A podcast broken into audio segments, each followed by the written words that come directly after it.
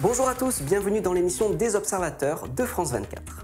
Cette semaine, deux observateurs en Turquie et en Russie nous ont alertés sur des problèmes de pollution de l'eau dans leur pays. Vous entendrez leurs témoignages. Puis on verra la vérification de la semaine avec une intox autour de la vaccination contre le Covid-19 au Canada.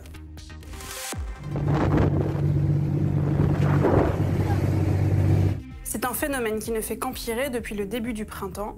La mer de Marmara en Turquie est envahie de mucilage, une mousse visqueuse sécrétée par des micro-organismes marins. Elle a écopé du surnom équivoque de morve de mer. Le phénomène est à la fois lié à la pollution et au réchauffement climatique, et il inquiète la population. Notre observateur a pu filmer ces images impressionnantes. The 5th of May. I went to Güzelyalı Marina in Mudanya, Bursa, Turkey. Then I sat on a boat, tried to reach the outer coating with my feet, as you seen on the video. I tried to open the outer shell with my feet, was smelling bad, like a rotten algae or something like that. And I think it just lasted for 10 days or two weeks in the marina. After that, I went again last weekend. I saw that the sea was in green color. I could not see five centimeters deep.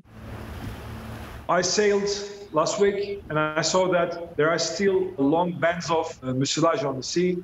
Selon plusieurs scientifiques turcs, le phénomène serait lié au rejet très fréquent des eaux usées directement dans la mer, ainsi qu'à l'usage renforcé de détergents pendant la pandémie de Covid-19.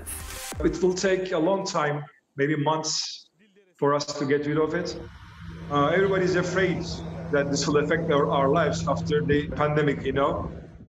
If we continue polluting the Marmara Sea like this in the following 10 years, I think there will be no life under the sea. Возьмем пробы уже грунта. Une deuxième fuite de pétrole en un mois. Les habitants de la République des Komi, dans le nord-ouest de la Russie, n'en peuvent plus des marées noires à répétition. Une fuite avait déjà eu lieu le 11 mai dernier. 100 tonnes d'hydrocarbures s'étaient alors déversées des pipelines de l'entreprise pétrolière Lukoil, dont une partie dans la rivière Kolva. Yekaterina Diachkova est élue au conseil régional. Le 26 mai dernier, elle a découvert une fuite d'eau saline polluée provenant d'un puits de pétrole près de son village Novekbosh. 26 мая уже я как раз ехала с реки Колва и увидела, что через ручей течет странный раствор. Ну, а затем попытались найти источник такого раствора. И мы его действительно обнаружили. Это оказалась скважина 447 Усинского месторождения.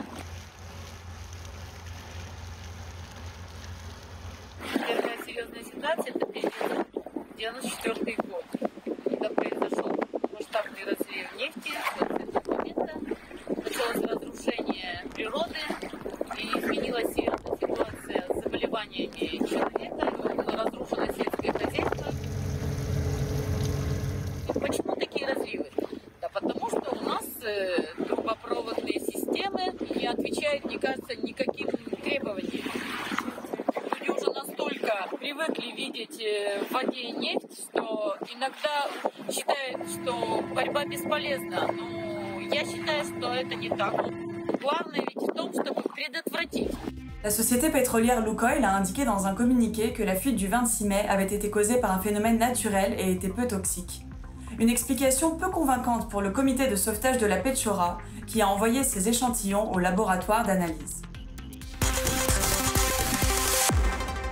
Au Canada, les enfants de 12 à 15 ans peuvent recevoir le vaccin anti-Covid-19 de Pfizer depuis le 5 mai, mais cette décision ne fait pas l'unanimité.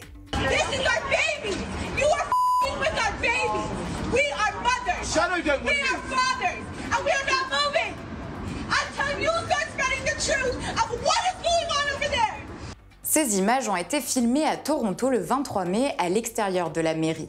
Le bâtiment avait été converti, l'espace d'une journée, en centre de vaccination éphémère. Ce jour-là, l'opération ne visait pas que les enfants, mais toutes les personnes âgées de plus de 12 ans.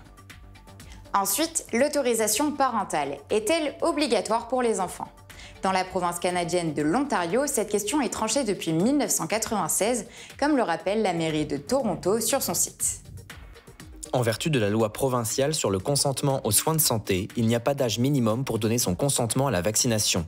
Il est de la responsabilité professionnelle et légale de tous les personnels médicaux d'obtenir un consentement éclairé avant l'immunisation. Donc oui, ça peut paraître surprenant, mais dans cette province, un enfant peut bien aller se faire vacciner sans avoir le consentement de ses parents. Enfin, concernant les policiers, ils n'empêchaient pas les parents d'intervenir, mais tenaient à l'écart les manifestants qui n'ont pas de lien établi avec les enfants vaccinés. Leurs revendications étaient d'ailleurs plus larges que la vaccination des enfants. On peut voir des pancartes contre le port du masque ou des slogans s'attaquant aux restrictions sanitaires comme les faits avant la peur. Finalement, trois manifestants ont été arrêtés et 2500 personnes ont été vaccinées dans ce centre le 23 mai. En bref, cette vidéo ne montre pas des policiers bloquer des individus dont les enfants s'apprêtent à recevoir une dose de vaccin. En revanche, même si c'est surprenant, il est vrai que des mineurs peuvent être vaccinés dans l'Ontario sans le consentement de leurs parents. Voilà, c'est fini pour cette semaine. Tous nos contacts sont à l'écran pour nous alerter sur ce qu'il se passe près de chez vous. On attend vos photos et vidéos pour couvrir ensemble l'actualité internationale en images amateurs. À bientôt